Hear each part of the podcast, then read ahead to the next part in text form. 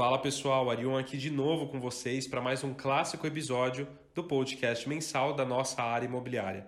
Nesse mês, eu estou trazendo José Eduardo Varandas, sócio da área, para comentar os resultados dos nossos fundos. O Varandas tem mais de 15 anos de experiência no mercado imobiliário, passando por grandes casas, é formado em edificações e também engenharia civil e tem um mestrado em real estate. Varandas, bem-vindo. É, o que, que você pode trazer aí para o nosso investidor sobre a carteira do Vegir e do Vegip no mês passado? Bom, vou contar um pouquinho da estratégia e do desempenho da nossa carteira de ativos no mês de maio. Vou começar falando do VGI R11. Tá? O VGI R11 é o nosso fundo de CRI, é, que é um fundo de papel no jargão de mercado. Nesse fundo, a gente busca entregar uma rentabilidade atrelada a CDI mais prêmio. No mês de maio, a gente entregou para o cotista uma rentabilidade de CDI mais 3% ao ano. Tá? Indo para os destaques do mês, encerrou o mês de maio com 98,8% do PL alocado em 38 operações que somam 431 milhões de reais. No mês, a gente adquiriu três novos papéis, sendo que dois deles foram originações e estruturações próprias da casa, e o outro que a gente comprou no mercado secundário.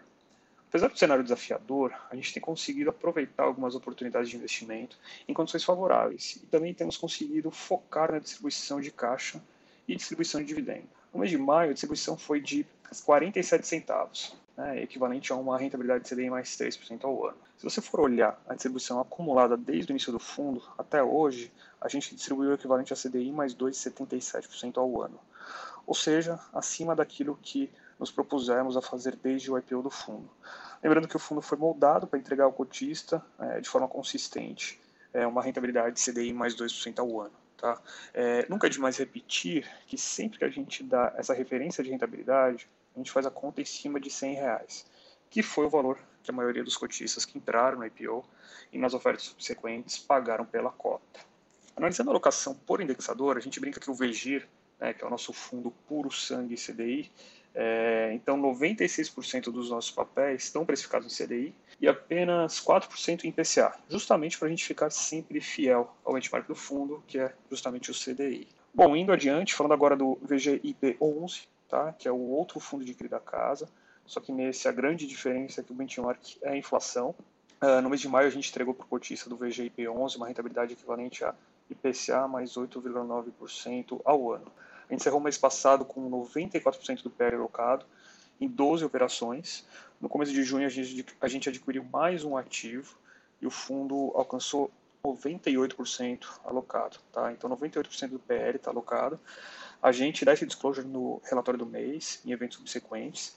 E com essa alocação, a gente praticamente já terminou uh, a alocação dos recursos captados no IPO recente que a gente fez em meados de março. É, no total, ao longo do mês de maio e esse começo de junho, a gente adquiriu quatro CRIs no mercado primário, todos estruturados pela casa, é, e distribuímos um rendimento no mês de 75 centavos, tá, que é, representa IPCA mais 8,9% ao ano. Desde o início, a rentabilidade do VGIP é de IPCA mais 7,7% ao ano, é, e mais uma vez, a rentabilidade é calculada em cima de 100 reais, que foi o valor que os investidores pagaram pela cota no IPO. Falando em alocação por indexador, a carteira está 48% alocada em PCA, 20%, 27% em GPM e 25% em CDI. Tá? Nesse veículo, né, o VG, VGIP11, a gente optou e tem falado nos últimos relatórios por fazer algumas alocações táticas em CDI, é, sendo que algumas delas, inclusive, têm piso de remuneração.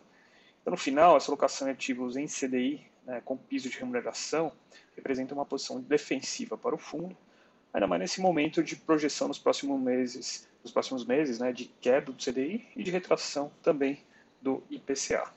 É, até fazendo esse gancho dos papéis que os fundos têm, Varandas, existe alguma posição atual que preocupa vocês da gestão ou vocês, é, ou vocês estão confortáveis nesse cenário?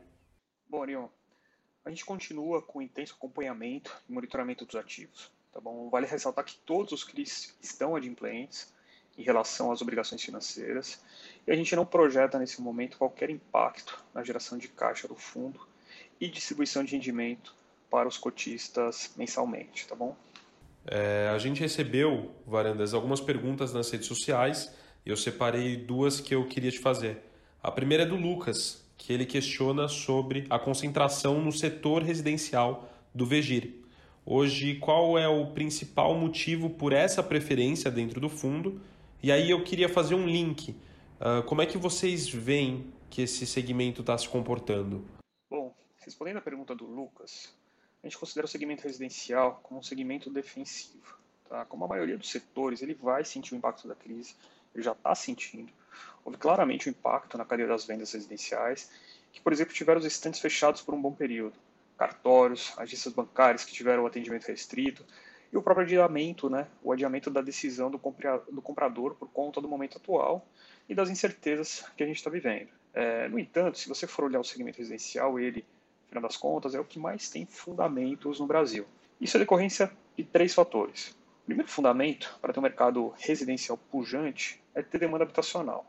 E esse primeiro fator, o Brasil tem de sobra. A gente por aqui tem o que os economistas chamam de bônus demográfico. A gente tem um crescimento da população, um natural envelhecimento, pessoas saindo de casa, é, casando, se separando, que no final das contas traz uma demanda natural por habitação. O segundo fundamento, que é importante para o segmento residencial, é a questão do crédito. E a gente nunca teve tanto crédito habitacional na história do país. Nos últimos 10 anos, para você ter ideia, o estoque de crédito habitacional cresceu mais de 450%. A gente nunca teve tanto crédito disponível. Mesmo assim, isso é apenas uma fração do que países comparáveis como o Brasil têm. se você for falar de economias desenvolvidas, né, o abismo é ainda maior, o que mostra que a gente ainda tem muito espaço para crescer. Terceiro fator o fator da renda. É, esse é o fundamento mais frágil que a gente tem no Brasil. A gente sofreu bastante aqui, principalmente em 2015 e 2016, no passado recente, quando a gente teve perda real de renda, tanto pelo aumento do desemprego, tanto pela retração dos salários reais, dos trabalhadores. Eu te diria que em 2019 a gente conseguiu uh, alcançar novamente os níveis históricos de renda. Né? Uh, o problema foi que com a crise atual a gente provavelmente vai regredir e vai ter de voltar a buscar essa recuperação nos próximos anos. Isso falando de forma macro, tá? porque mesmo nessa crise, dos três fundamentos, Uh, dois deles estão instalados, né? mesmo nessa crise a gente não está vendo retração no crédito, que principalmente nesse momento são um instrumento que as instituições têm de usar para retomar a economia. Então, demanda habitacional está aí pronto e crédito continua disponível. A grande questão é a retomada da renda, né? que a gente vai ter de lidar com isso nos próximos anos. Agora, isso é fator macro. Entrando agora no micro, mercado residencial é micro, cada projeto tem a sua inserção, cada empreendimento tem um público que tem um comportamento diferente. Se ele é de mais baixa renda, média renda, alta renda, se ele pode postergar a tomada de decisão de uma moradia ou não, se você está fazendo o upgrade do seu apartamento, se é a sua primeira casa ou apartamento para morar depois do, do casamento, as decisões são diferentes. No micro, cada projeto tem a sua história e tem a sua inserção. E é por isso que também é tão importante você ter uma gestão ativa de investimentos, né? tanto na seleção dos ativos, quanto, como é o caso nosso aqui na Valora, que a gente estrutura muito o CRI, na escolha de qual projeto você vai financiar, qual você vai, vai entrar na, na, operação de crédito. É, fato é que, corroborando tudo isso que eu falei, mesmo que a gente tenha tido uma série de eventos negativos nos, últimos meses, as vendas residenciais continuam a acontecer. Né? Mesmo com as barreiras físicas, às vezes até para visitar o imóvel, a venda continuou. A gente teve uma redução, né, principalmente é, nesse início de pandemia, mas as vendas continuaram a acontecer. Na cidade de São Paulo, de acordo com o Secov, é, 1.923 unidades foram vendidas em abril. Né? Você ter uma ideia, no mesmo período no ano passado foram vendidas 2.658 unidades. É, então você vê que, que continua acontecendo a venda. E os projetos com inserção de mercado continuam com indicadores saudáveis, né? mesmo nesse momento. Então, juntando o macro é, e uma correta inserção do empreendimento que está sendo alvo do crédito no micro, a gente acredita que o, o residencial é um dos setores mais resilientes para a gente alocar a carteira e que tem todas as condições para atravessar esse período de crise com o mínimo uh, sofrimento possível. É, e a segunda pergunta é do Isaac, que quer saber como é o nosso processo de acompanhamento dos ativos. Bom, Isaac, para entender o acompanhamento dos ativos, a gente precisa entender o tipo de operação que a gente coloca dentro do fundo. A gente aqui na Valora gosta de operações autoliquidáveis, ou seja, o fluxo de caixa do empreendimento, que na maioria das vezes também a garantia da operação, é também o responsável por gerar caixa para pagar juros e o principal da dívida. Para fazer esse acompanhamento, a gente tem um time dedicado, com experiência específica no mercado imobiliário, que juntamente com as securitizadoras acompanham diretamente com as companhias como está cada projeto que é alvo do crédito. Então, vou dar um exemplo de uma operação de crédito que a gente faz recorrentemente, que a gente chama de financiamento de estoque pronto. São operações onde a própria venda dos apartamentos dados em garantia são responsáveis por pagar o juros principal da dívida, à medida que eles são vendidos. Nesses casos, então a gente acompanha desde o desempenho de venda de cada produto, tanto em termos de velocidade quanto em preço, cuidando sempre da evolução da razão de garantia ao longo da operação. Tá? Outro exemplo são operações de recebíveis pulverizados, que é quando a gente tem uma carteira de financiamento imobiliário é, para pessoa física, onde a parcela de cada cliente somada, no final das contas, paga os juros e o principal da operação. É, nesses casos, né, é importante verificar mensalmente como está a pontualidade dos pagamentos, como está evoluindo a inadimplência e, e como está o desempenho da cobrança das parcelas atrasadas. É, então, isso é um layer, é o layer do projeto, né, que a gente acompanha de perto. Outro layer que a gente acompanha é o, é o, monitoramento da saúde financeira da empresa, do devedor, que a maioria das operações também garante o pagamento da dívida. Então, entender o fluxo de caixa da empresa, as contingências no balanço, o perfil de endividamento, tudo isso é importante. Né? Em crédito, em geral, o acompanhamento próximo do devedor e das garantias ao longo de toda a vida da operação é fundamental para a gente se antecipar a potenciais problemas e garantir o pagamento da dívida, que é o que garante, no final das contas, o patrimônio investido pelos cotistas. Então a gente é, também está bem próximo da empresa devedor e acompanha a saúde financeira dela como um todo recorrentemente. Uh, muito bom, Varandas. É, valeu pelo seu tempo. Para quem está nos escutando, queria que vocês soubessem que o Varandas foi pai na semana passada, então parabéns aqui da gente. E eu deixo esse tempo se você quiser compartilhar algo a mais com os nossos ouvintes. Eu que agradeço. Vou te falar que as últimas noites não foram tão fáceis, mas a experiência está sendo incrível. Eu estou muito feliz com o nascimento do meu filho.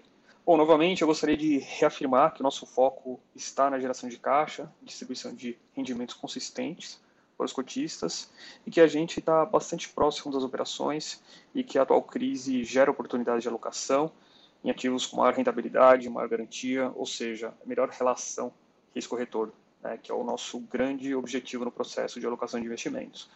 Então é isso, pessoal. A gente termina aqui esse nosso encontro. Se você tiver interesse em adquirir cotas dos nossos fundos imobiliários, troca uma palavrinha com o seu assessor de investimentos. E se tiver dúvida, a gente está sempre aberto para te ouvir. Até mês que vem.